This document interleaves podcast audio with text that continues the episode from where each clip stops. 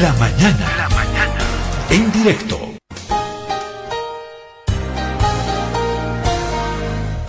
Estamos en contacto con el doctor Freddy Paita.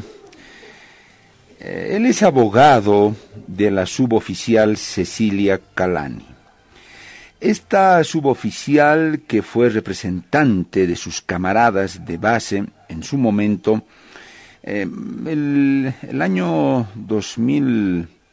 2019, el 20, cuando ya se veía venir una crisis política en el país, la sargento Calani siempre tuvo pronunciamientos frontales, firmes, respecto del descuido de las autoridades eh, hacia la policía y sobre todo a los policías de base, a sus, eh, a sus camaradas de, eh, de, base. descuido en cuanto a, a los sueldos, al equipamiento y ese tipo de, cosas. Siempre crítica al poder. Y bueno, cuando se dio el motín policial o la protesta policial el, el, el 2019 en esa tremenda crisis eh, política y ese duro desenlace que tuvo todo lo que se gestó, porque eso tuvo un inicio. Y eso es de lo que a muchos políticos no les gusta hablar. Si es la parte que intentan borrar. Eso tuvo un inicio, una causa. Comenzó en un lugar. Y cuando se quiere contar completa la historia, hay que contarla completa. No solamente con la parte, el trozo que a mí me interesa. Entonces, eh, eh, cuando se dio esta crisis, eh, la sargento Calani también tuvo pronunciamientos de mucha crítica hacia las autoridades. La acusaron, la involucraron en el caso denominado motín y resulta que en estas últimas horas nos hemos enterado que le han dado de baja. Ha sido poco menos que expulsada de la institución del orden. Bueno, estamos en esta lógica, ¿no? envenenada absolutamente de los juicios, los procesos, las revanchas y todo lo demás.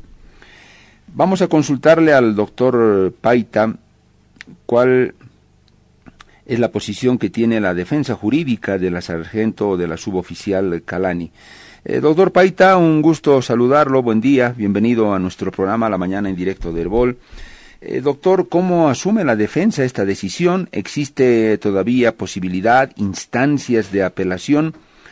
¿Bajo qué cargos y sobre todo pruebas, no? Es, que es lo fundamental, ha sido dada de baja la suboficial Calani. Eh, doctor Paita, lo escuchamos. Sí, eh, muy buenos días a todos los, pues, en todo caso, televidentes y escuchas de su programa. Bueno, en realidad, eh, para iniciar, ¿no?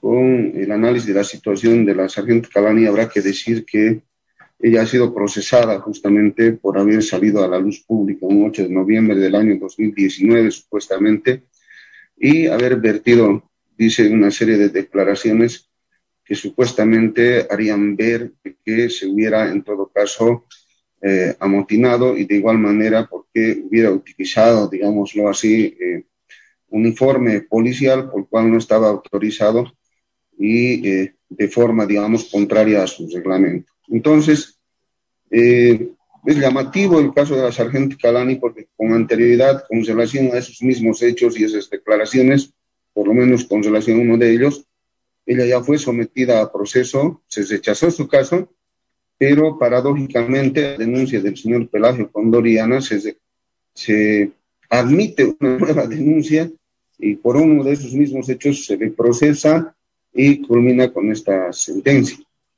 Eh, día de ayer hemos sido notificados justamente con la resolución 07 quebrado 2021, eh, por el cual, con el voto disidente de uno de los miembros del tribunal, que no ha encontrado, en todo caso, la concurrencia de ningún tipo de falta, ese tipo de tribunales se compone de tres, en todo caso, eh, tres miembros de la Policía Nacional, entonces dos han sido, en todo caso, unísonos en el tema de establecer la sanción disciplinaria con una baja definitiva y uno de ellos ha sido disidente en esta resolución con sus fundamentos que están expuestos en la misma. Entonces, ¿qué es lo llamativo para el caso de la sargento Calán? Este proceso inició por dos faltas. En el transcurso del proceso, y estas son las faltas justamente a las que hacía referencia, la del artículo 12, numeral 3, formular peticiones colectivas verbales o escritas que estén al margen de la ley y sean contrarias al régimen interno. Esa sería la falta del 12, numeral 3. Luego, la del 12, numeral 8, atribuirse grados o cargo prerrogativa que no le corresponden o atribuirse grados jerárquicos. Y la del 12, numeral 10, instigar o liderar motivos. De todas estas faltas, la del artículo 12, numeral 8, atribuirse grados o cargo relativo que no le corresponden, no se encontraba en la resolución inicial por la cual se aperturó este curso de investigación. Nosotros a lo largo de la investigación hicimos notar esta situación por cuanto nunca vea usted, y eso es lo sintomático de este proceso, es decir, la propia policía tiene la ley 101, que es el que eh, lleva adelante, digamos, las formas en las cuales y define cómo debe llevarse adelante el proceso investigativo. Y esta su eh, disposición legal es clarísima en el artículo 66, cuando dice la fiscal policial asignado dentro de los 24 de día la denuncia e información sobre la comisión de faltas emitirá su requerimiento de inicio de investigación. Le dice que en ese plazo debe abrir ese inicio de investigación. Y luego ya, obviamente, reordenando cómo ha de llevarse la investigación, le dicen, la investigación tendrá un plazo de duración de 15 días calendario, plazo que podrá ampliarse únicamente por 10 días a solicitud fundamentada de la o el fiscal policial a la o el departamental. O sea, su norma es clara. Para ampliar una investigación tiene que haber una solicitud del fiscal policial al fiscal departamental. En el caso de la sargento Calani, hubo un informe del investigador que llevaba adelante la investigación, el investigador policial, por el cual se quería una ampliación al fiscal departamental, al fiscal, perdón, policial. Pero el fiscal policial jamás solicitó la autorización para ampliar la investigación por la falta justamente prevista en el artículo 12, numeral 8 de la ley 101. Y sin que nunca se haya ampliado la investigación por esa falta, resulta que la acusan y cuando por las otras faltas, en todo caso, también ya se había archivado la causa. Ante esa situación, lastimosamente, la ley 101 es una ley muy vulneratoria de los derechos y garantías de los policías, es decir, en la etapa investigativa los policías no cuentan con un juez que controle las labores de la investigación del fiscal o del policía, como es en materia, digamos, ordinaria procedimental penal, hay un juez contralor de derechos que impide que se vulneren derechos. En el caso de los policías no es así. No hay ninguna autoridad que controle la investigación, que no puede quejarse a nadie. Tiene que sopesar y la fiscalía, la policía, relativamente el investigador, pueden hacer y deshacer con sus derechos. Finalmente terminan acusándola y el momento cuando se reclaman sí excepciones e incidentes ante el tribunal, ellos tienen un escollo, es decir, en su propia ley establece cuáles son las únicas excepciones e incidentes por los cuales usted puede plantear. Y entre ellas, cualquier tipo de excepción, no tiene usted ninguna posibilidad de plantear ninguna excepción por el tema de una vulneración de sus derechos y garantías constitucionales. El artículo 52 le dice que únicamente pueden plantear excepciones de prescripción y cosa justa. O sea, si le pisotea a usted derechos, garantías, no se le ha recibido su declaración, le han sometido a proceso sin que nunca sea ampliado por esa falta ni ese hecho, usted no puede reclamar nada supuestamente. Pero nosotros hemos planteado esta situación y el tribunal debería de haber advertido justamente que hubieran estas flagrantes vulneraciones de la sargento Calán. El doctor eh, Paita, esto de lo que usted me está hablando, este documento, esta normativa, es eh, la normativa del régimen disciplinario interno de la policía. ¿Qué nombre tiene este documento? Eh, en realidad es la ley 101, justamente es la ley de régimen disciplinario, faltas y sanciones de la policía no es del 4 de abril del año 2011. Esta es la norma en este momento que está en vigor en este momento y bajo la cual se procesa a los funcionarios policiales. Les reitero, esta normativa es totalmente violatoria de los derechos y garantías de cualquier uniformado del país y no me va a dejar mentir cualquier eh, jurista eh, en el sentido de que no prevé en la fase investigativa un juez que controle en todo caso alguna autoridad interna de los policías que eh, vele y custodie por la legalidad y por el respeto de los derechos y garantías. Eh, doctor Paita, esta ley 101 hace tiempo ya que tiene una, una queja, un rechazo eh, permanente de los policías. Ese ha sido un reclamo constante en el sentido de, hay que, de que hay que revisar, hay que modificar esa ley 101. Esta ha sido una, mm, una protesta permanente, por lo menos de los policías de base contra esta ley 101 y que hasta ahora no ha tenido cambios, doctor. Sí, eso es cierto, ¿no? Ha sido una, una constante en la policía, porque estamos hablando, mire, del año 2011 al año 2021, estamos hablando de una vigencia de más de 10 años en todo caso, y eh, lastimosamente eh, esta ley no ha sido en todo caso reveída eh, parte de por parte de las instancias correspondientes de la Policía Nacional para que con un proyecto en todo caso pudiera enmendarse ciertos vacíos o en todo caso garantizarse mejor el ejercicio de los derechos. Le voy a dar un solo ejemplo, mire, de una vulneración flagrante de derechos. El artículo 84 de esta ley establece auto de procesamiento, dice. Una vez recibida la acusación fiscal policial, dentro de las 24 horas se emitirá auto de inicio de procesamiento señalando en forma expresa la o las faltas graves que se acusa a los servidores, servidores públicos, policiales procesados, y vea usted, señalando día y hora de realización de juicio. O sea, se presenta la acusación, en las 24 horas le señalan día y hora de juicio. Mi pregunta, ¿dónde se ha visto una ley que se señale día y hora de juicio sin darle por lo menos usted el término para que usted pueda ofrecer sus pruebas? La ley tiene que ser expresa en materia procesal penal, en materia disciplinaria, de cualquier servidor público, sea que se trate de un maestro, de un funcionario de la gobernación, de un municipio, de cualquier tipo de servidor público, siempre la ley le va a establecer a usted un plazo determinado para que usted pueda ofrecer sus pruebas. Esta ley no le da ningún plazo de forma expresa, porque le dice, le señalan la audiencia en 24 horas.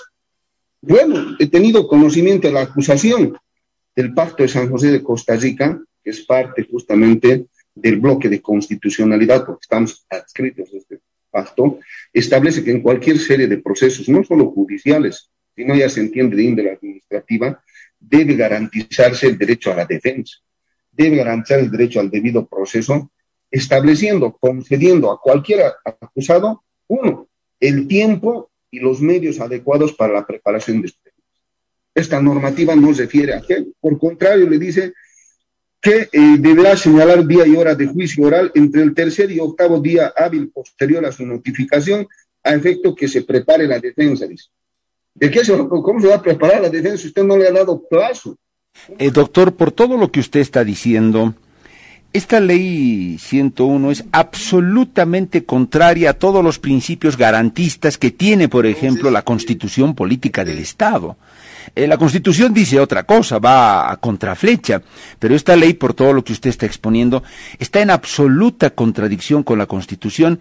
Y por mucho que fuera la policía, el hecho de que el policía solo obedece, cumple órdenes, no delibera ni nada, acata orden, eh, de manera disciplinada, obedece y punto, ni siquiera ese principio puede ser argumentado para la vulneración de los derechos a través de una normativa.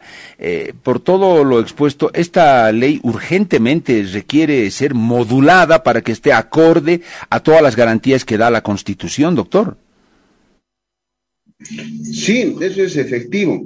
Mire, le voy a dar un solo ejemplo. El artículo 116 de la Constitución Política del Estado, conjuntamente al 119, garantizan el derecho a la defensa es justamente en virtud del respeto a la Constitución que no puede haber una disposición, una ley de procesamiento de cualquier tipo de funcionarios que establezcan, por ejemplo, que en el régimen policial solo se puede plantear las excepciones de prescripción y de cosa juzgada. ¿Por qué? Porque de ser así, ¿en dónde quedarían las vulneraciones de los derechos y garantías que se cometen durante la investigación? El caso de la sargento Calani. Nunca le ampliaron una investigación por la falta cometida en el artículo 12, numeral 8, y se le lleva a proceso. Y el momento que se reclama ante un tribunal, no, no, no, momentito, solamente puede plantear estas dos excepciones. Y las otras, aguánteselas. Tiene que en todo caso someterse a la ley. Pero ese tipo de vulneraciones no se pueden dar en un Estado que se precie ser de derecho. Eh, doctor Paita, si bien esto, todo este proceso se ha llevado a cabo de manera interna, eh, bajo la normativa policial, ¿En qué medida un policía que, que vea, por todo esto que usted ha explicado, vulnerados sus derechos ya constitucionales, ni siquiera derechos netamente que tengan que ver con el ámbito policial, ¿en qué medida puede acudir a un tribunal constitucional? Por ejemplo, bueno, aunque doctor, ya sabemos lo que pasa en la justicia, pero bueno, por lo menos por formalismo lo diré. ¿En qué medida puede acudir a, con algún recurso al, al, Tribunal Constitucional para que justamente sean amparados estos sus derechos? ¿Es posible o este régimen interno que tiene la policía no lo permite?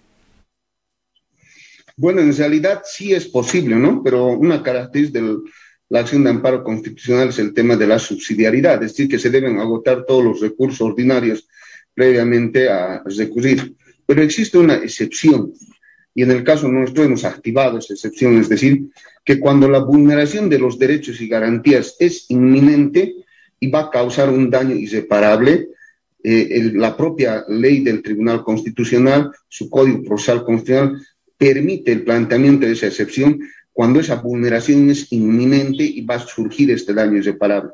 En este caso, eh, ¿cómo uno podría defenderse si su propia ley no le da un término dentro del cual tiene que ofrecer pruebas. Nosotros al, al tribunal, con nosotros le hemos pedido, establezcanos expresamente un término para que podamos ofrecer nuestra prueba documental, testifical y pericial.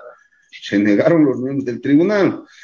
De igual forma, le hemos reclamado sobre eh, la incorporación ilegal de la falta prevista en el artículo 12, numeral 8, cuando nunca se amplió la investigación por esta falta. Hemos agotado igualmente con reclamar y el tribunal no nos ha dicho. Pero, doctor Paita, en la acusación a Calani, ¿qué pruebas hay contundentes, claras, precisas, certeras, que la vieron eh, eh, en, reuniones, organizando el, motín, distribuyendo una serie de, objetos, armas, eh, hay documentos que estén firmados por ella en los que se convoca a ciertas acciones, eh, o, qué pruebas se han presentado contra ella? Sí, bueno, en realidad, eh, vea usted, eh, las, las, únicas pruebas que se ha presentado han sido dos declaraciones. La declaración del señor Pelagio Condorillana, viceministro en todo caso de descolonización y despatriarcalización, y de igual manera la declaración del investigador del caso, sargento Cho. Entonces, ¿qué dice el sargento, por ejemplo, el viceministro justamente cuando le consultan sobre los hechos denunciados. Eh, a la pregunta le dice, y le leo solamente esta partecita, dice, a la pregunta el abogado de la defensa si puede indicar qué es lo que hubiera declarado la señora Calani en las redes sociales, refirió que todos están en el memorial de denuncia en el cual lo puede ver.